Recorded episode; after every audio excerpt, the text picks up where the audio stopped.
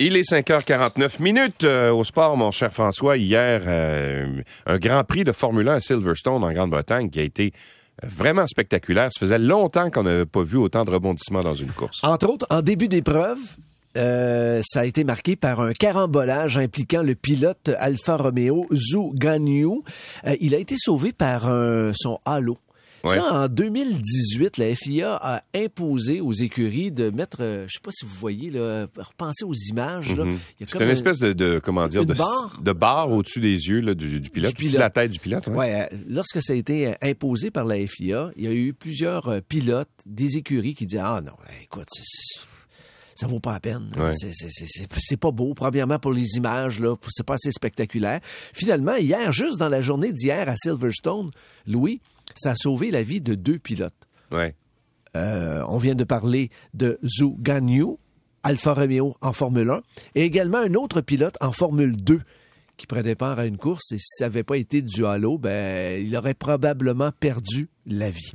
Un Grand Prix euh, vraiment spectaculaire, une première victoire en plus de 150 courses pour Carlos Sainz sur Ferrari, Sergio Perez Red Bull, Lewis Hamilton sur Mercedes, Charles Leclerc également sur Ferrari, euh, son deuxième, troisième, quatrième. Max Verstappen sur Red Bull a terminé septième. Maintenant, Lance Stroll, Ouais. pour sa part, est parti de la 20e position. Il a finalement terminé 11e. L'autre Canadien, Nicolas Latifi, euh, qui avait surpris en qualification, ben, finalement a fini 12e.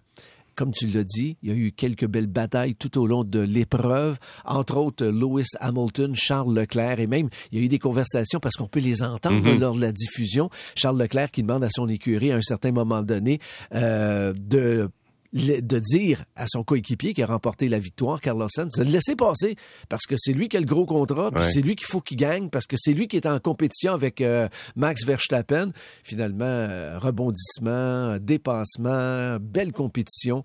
Euh, ils l'ont pas laissé passer. Finalement, Carlos Sainz a gagné.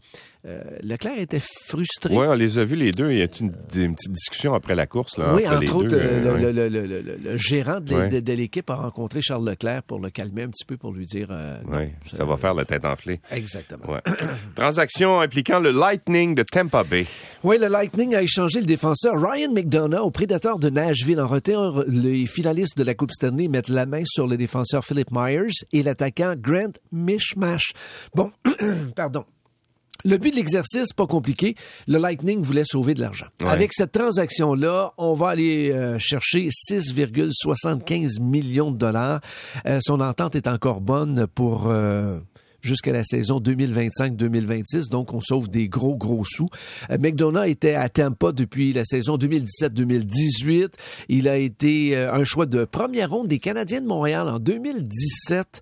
Il a également porté les couleurs des Rangers de New York. Et je me rappelle parce que quand on a été chercher McDonough, on disait que c'était tout un défenseur. Ouais.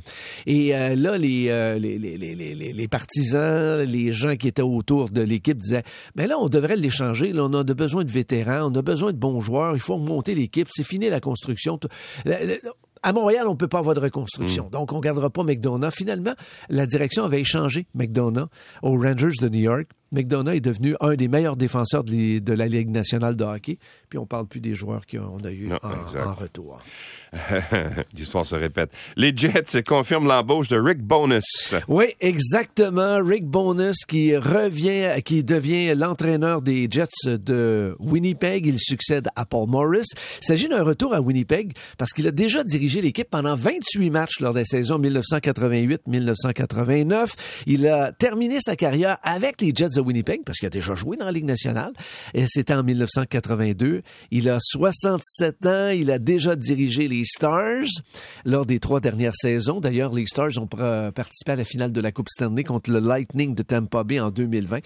Le Lightning a gagné la Coupe Stanley. Il a également été coach des sénateurs des Bruins, des Islanders et des Coyotes. Et quand il a perdu sa job avec Ouais. les sénateurs d'Ottawa et cherchait un emploi, il a dit, tiens, pendant que j'ai pas de job, Il est, il est allé chez Starbucks. non, Ah. il a voulu coacher son fils qui jouait Bantam à Ottawa et l'association du hockey mineur là-bas l'a refusé parce qu'il n'avait pas tous ses papiers pour coacher les jeunes. Pour vrai?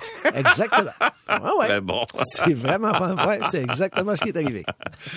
Et les problèmes dans les aéroports avec les bagages c'est pas juste ici à Montréal. Tu nous apprenais que même le Tour de France en souffre euh, et, et un, Un Québécois. Ah ouais. oui, Guillaume Boivin qui participe à cette 109e édition du Tour de France. Ben, le pauvre est arrivé au Danemark il y a quelques jours pour le début de la compétition qui avait lieu le 1er juillet.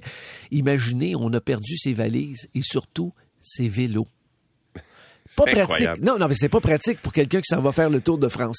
Euh, euh, le Tour de France qui effectuait un dernier arrêt dimanche euh, au Danemark, parce que le Tour de France, comme je vous ai expliqué Mhm. jeudi dernier, commençait au Danemark et se poursuit naturellement en France. Euh, donc, Guillaume Boivin a dû faire, entre autres, le contre-la-montre avec un vélo qu'on lui a passé, qu'on a ajusté pour lui, là, euh, Ouais. pour faire la compétition. Mais jusqu'ici, il attend son vélo. Il attend son vélo et ses valises. Mais là, le Tour de France, vous le savez, on change d'endroit à Ouais. tous les jours. Alors, on a... Imagine le casse-tête. Oubliez ça. Il n'y aura, pas son- il y aura pas ses valises d'ici la fin de la compétition. Puis ses vélos, ben là, on met beaucoup de pression sur Air Canada pour les retrouver. Pour votre information, depuis le début de la compétition, Guillaume est euh, 123e, Hugo Hull 104e. Et les deux sont pour la formation Israël. Et Antoine Duchesne de l'équipe Groupama FDJ, lui, est 152e. La quatrième étape aura lieu mardi. Ça peut aider, j'en ai un, moi, un vélo chez nous. Euh, je m'en sers pas en ce moment. là Ouais, sauf qu'il faut que tu l'envoies par avion. Ouais, c'est ça le Il problème. y aura pas, ça, ça fonctionnera pas.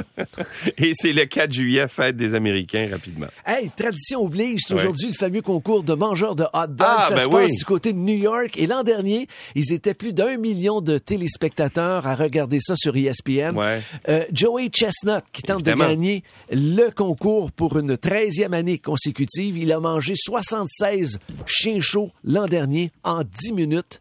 Donc, euh, il tente de gagner pour une 13e année consécutive. Hey, chez les femmes, Michelle Lescaut, une euh, professeure de mathématiques, en a mangé 31 hot dogs en 10 minutes. Mais son record, dont elle est le plus fière, Ouais. écoute bien ça, Louis, elle a mangé 2,44 kilos de mayonnaise en 3 minutes. Et là là. Ça a fait le...